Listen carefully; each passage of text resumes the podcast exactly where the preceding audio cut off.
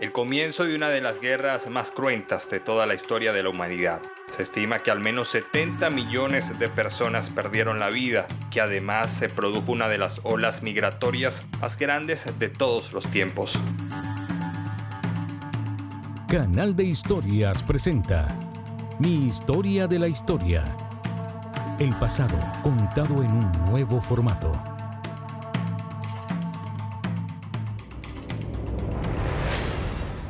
En la década de los 30, tanto en Europa como en Asia comenzaron a surgir corrientes expansionistas. En 1935, el gobierno de la Alemania nazi a cargo de Adolfo Hitler da un paso en esa dirección y ocupa el distrito de Sarre, ubicado en la frontera con Francia.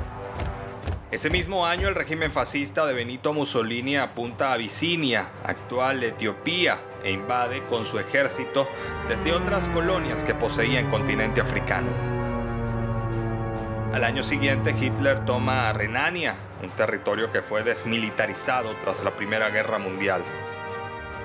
En el oriente, Japón hace lo propio con China y reaviva la ofensiva expansionista que comenzó en 1931 con la irrupción de militares nipones a Manchuria. Tras la Primera Guerra Mundial y con la firma del Tratado de Versalles, se creó la Sociedad de Naciones una organización internacional que tenía como fin dirimir los conflictos entre países por la vía diplomática. Sin embargo, en la práctica no estaba logrando sus objetivos. Por esos años, otro enfrentamiento sacudía a Europa, la Guerra Civil Española. Tanto Alemania como Italia intervinieron a favor de Francisco Franco, quien terminó tomando el poder en la nación ibérica.